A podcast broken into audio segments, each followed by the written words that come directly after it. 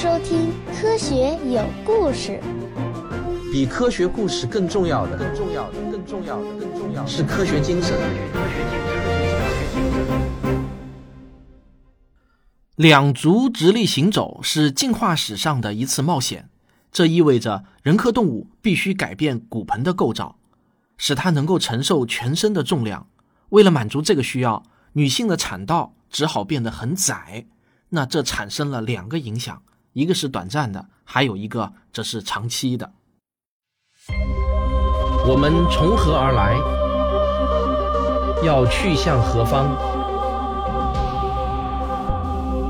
一个星球，一个实验，请听我为您讲述有关宇宙、自然、生命的简史。首先呢。产道的狭窄让生孩子变得非常的痛，而且大大增加了母婴的死亡风险。即便是到了今天啊，生孩子仍然是一位女性可以做的最危险的事情之一。根据统计，在美国二十到三十四岁的女性中，致死原因排名第六的就是生育。目前，在美国每十万例生育，包括怀孕或生产中，有十五位女性会因此而丧命。那中国的死亡率还略高于美国，但也大差不差。但是你知道吗？仅仅在一个世纪以前，每十万例生育中会死亡超过六百名妇女。如果退回到十七和十八世纪，这一数字则超过一千。据估计呢，那个时候生一个孩子死亡率大约是百分之一到一点五。如果你考虑到一个女性一生可能多次生产，那么女性因为生孩子而死亡的比例可能高达百分之四。维基百科上也给出了相近的数据。十八世纪的英国乡村生产死亡率平均为每一千例死亡二十五人，也就是百分之二点五，多么可怕的一件事情啊！然后呢，为了让婴儿能够通过那么狭窄的产道，就必须在婴儿的大脑还是很小的时候就出生，这就意味着刚刚出生的婴儿非常的弱小，完全没有自主能力，因此需要得到长期的照料。这就要求男女之间保持稳固的关系，即使到了今天，当我们已经成为这个星球上智力发达的主宰者时，上面两个问题依然会对我们有足够大的影响。可想而知呢，作为脑容量只有一个橙子大小又极易受到攻击的南方古猿，他们所面临的风险该有多么巨大？为什么露西和他的同类从树上下来又走出了非洲丛林呢？这很可能是因为别无选择。巴拿马地峡的慢慢隆起，切断了太平洋的海水进入大西洋，改变了流向北极的暖流方向，从而使得北纬度地区进入了严酷的冰河时代。这又导致非洲出现了季节性的干旱和寒冷，丛林就逐渐变成了草原。所以呢，与其说是露西和他的同伴们离开了丛林，不如说啊是丛林放弃了他们。但是在开阔的草原上行走。人科动物却也大大的暴露了自己。直立的好处呢是能够看得更远，但坏处呢是更容易被发现。即便到了现在啊，当我们身处野外时，也会感到不安全。几乎每一种你叫得出名字的大型动物的身体啊，都比我们更强壮，动作更快，牙齿也更尖利。面对他们的攻击，现代人只有两项优势：一个呢是我们有智慧，会耍谋略。第二个呢，就是我们有双手，能够投掷和挥舞具有杀伤力的物体。我们是这个星球上唯一能够远距离杀伤对手的生物。正是依赖于这两样优势，我们才能够承受这样的风险。看上去啊，促使大脑快速进化的一切条件都具备了，但似乎并没有发生。在三百多万年的时间中，露西和他的南方古猿同伴们几乎没有发生任何变化，他们的脑容量并没有增大。也并没有任何迹象表明他们使用过工具，哪怕是最最简单的工具。更为奇怪的是呢，我们现在知道，另外有一些人科动物在与它们共存的一百万年间使用过工具，但是南方古猿却从未利用周边的东西发展出实用的技术。在三百万到二百万年前的某一个时期，至少有六种人科动物在非洲共存，然而。最终却只有其中的一种延续了下来，这被称为人属。它是在两百多万年前的一个不太确定的时间点出现的。我们现在还不知道南方古猿和人属之间的确切关系，只知道他们共存了一百多万年。然后呢，所有的南方古猿，不论粗壮的还是苗条的，全部在一百多万年前神秘的消失了，并且很可能是突然消失的。消失的原因至今不详。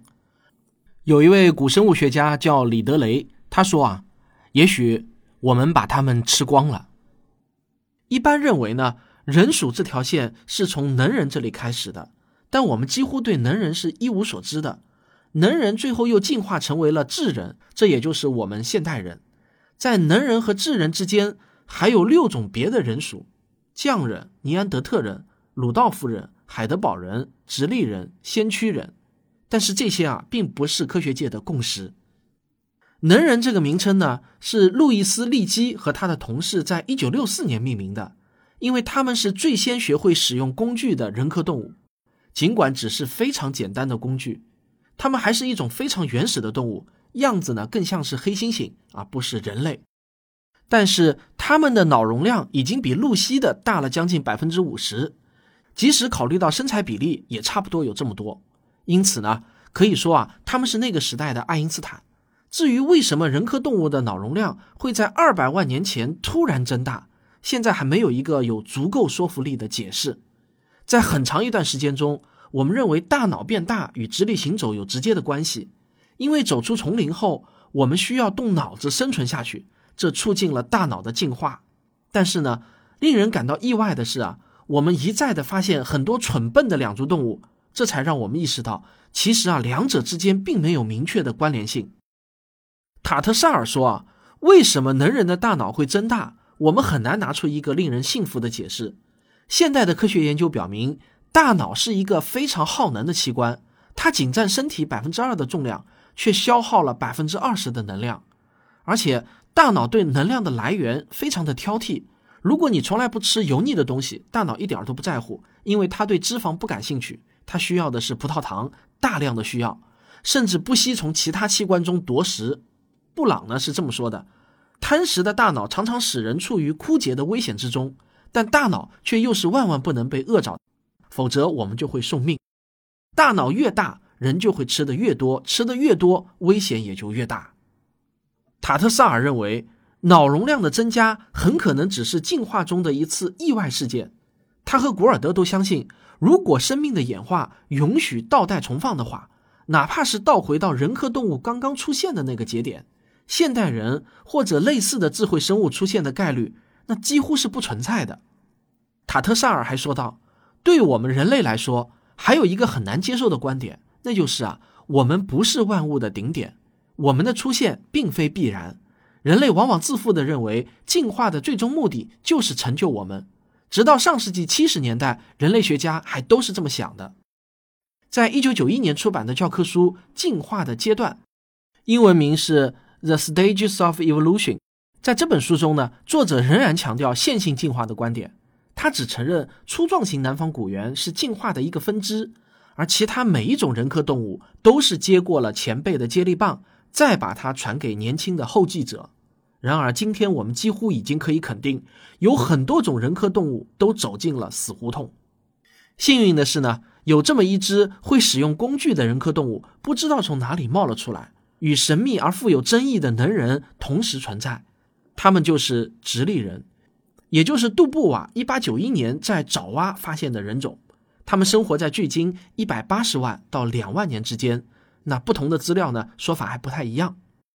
按照一本叫做《爪哇人》的书中的说法，直立人是一条分界线，在他之前的一切种属都具有猿的特征，而在他之后的呢，则都具备人的特征。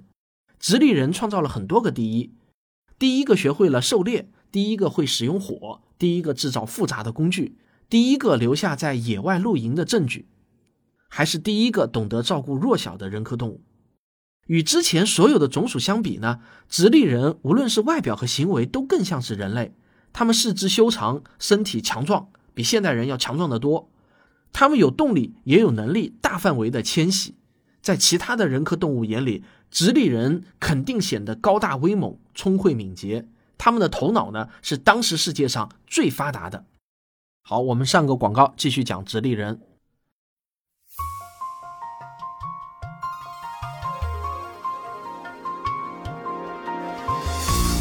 高兴地告诉大家，科学有故事现在有视频版本了，批判性思维入门课、量子力学入门课、时间的形状视频版、星空的琴弦视频版、亿万年的孤独视频版等等，都在陆续上线中。请到科学声音或者科学有故事的微信公号菜单中寻找，无需下载任何应用程序，直接在微信中就可以观看。欢迎您来踢馆。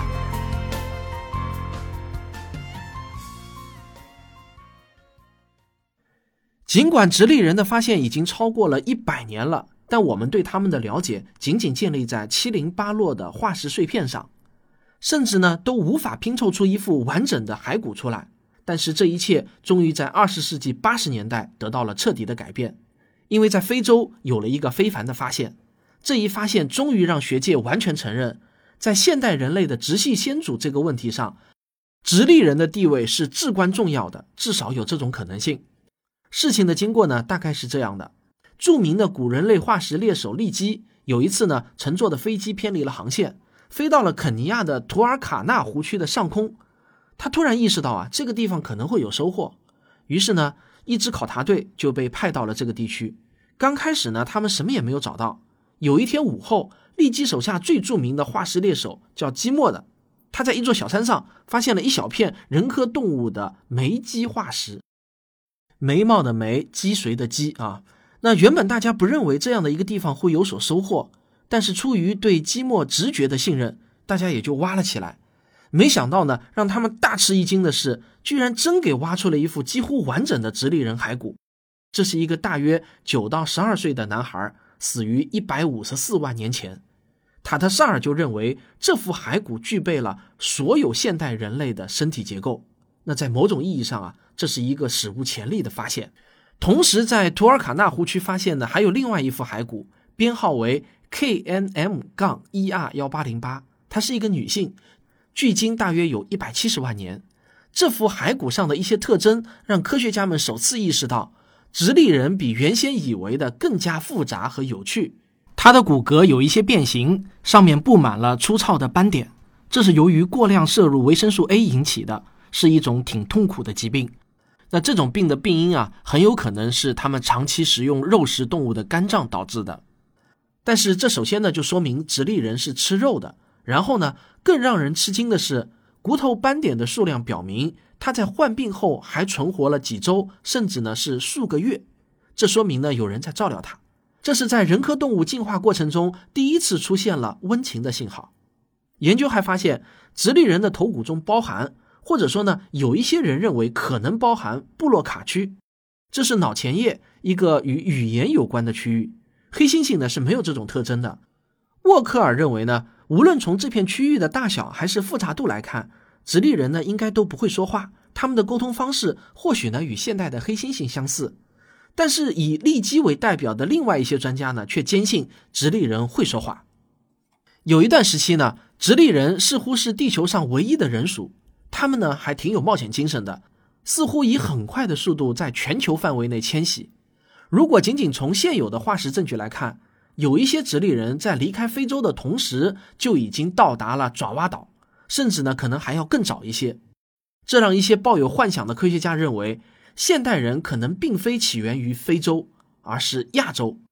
想法虽然引人瞩目啊，但是却脱离实际，因为我们从未在非洲以外的地区发现过比直立人更早的人科动物化石了，除非呢亚洲的直立人是独立进化而来的。但不管怎么说啊，亚洲起源也只不过是将直立人的迁徙方向反了一反。我们依然不得不解释直立人是怎么如此快的从亚洲跑到非洲去的。为什么直立人首次在非洲出现后的没多久就在亚洲出现了呢？倒是有几个听上去呢貌似合理的解释。首先呢，年代测定有很大的误差。如果非洲化石的实际年龄要早于测定出的年龄。或者爪哇化石的实际年龄要晚于测定出的年龄，又或者两种情况同时存在，那么非洲的直立人就有了足够的时间迁徙到亚洲。另外还有一种可能性也完全存在，就是还有着更古老的非洲直立人化石等待着被发现。此外呢，爪哇人的年龄或许根本就是错的。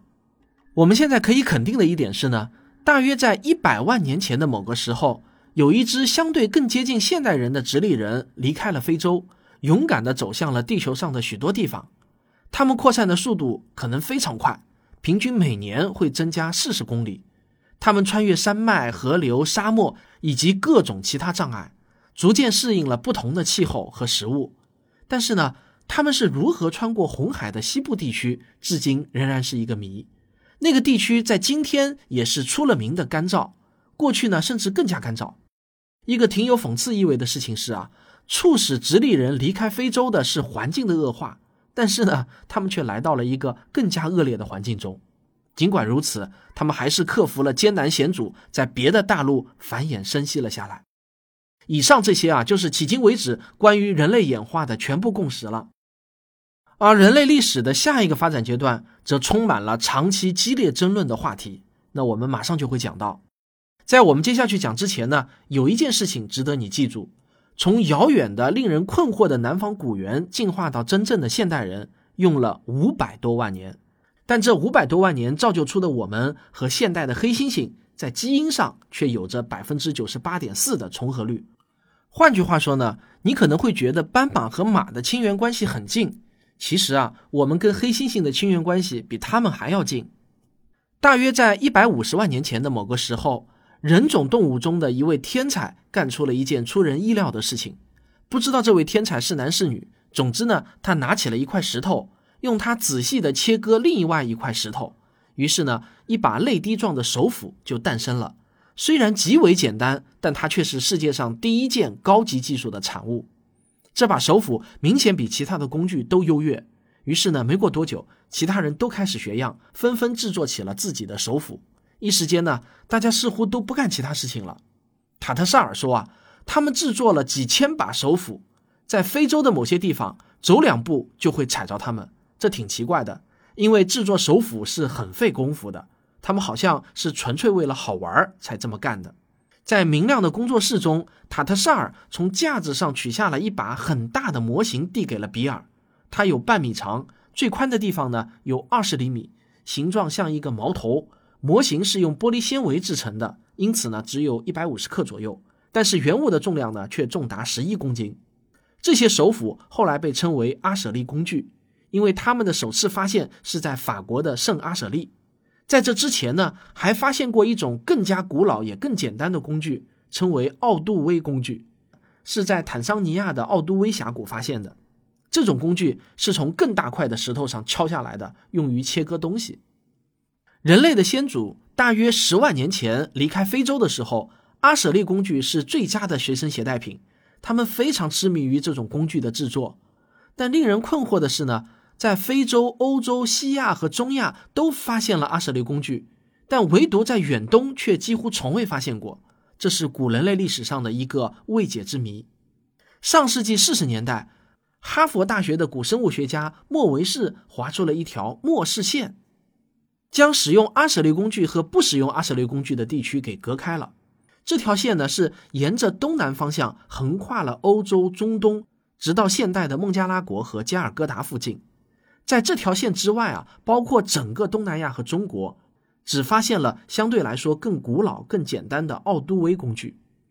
我们知道智人到过的地方其实远远不止这些地区。那么他们带着那些宝贝工具一走到远东边缘，就都扔掉了吗？为什么呢？澳大利亚国立大学的桑恩回忆说：“啊，这个问题长期困扰着我。整个现代人类学都建立在这样的观点之上：古人类是分两批从非洲走出来的，第一批是直立人，他们后来呢成为了爪哇人和北京人等。后来啊，更高级的智人取代了第一批直立人。如果要接受这种观点，你就必须相信。”智人带着先进的工具走了那么远之后，却出于某种原因全部都扔光了。这怎么说啊，都是令人费解的。除了工具问题，在探索人类演化的过程中，还有更多的谜题在前方等待着人类学家们。科学有故事，我们下期接着聊。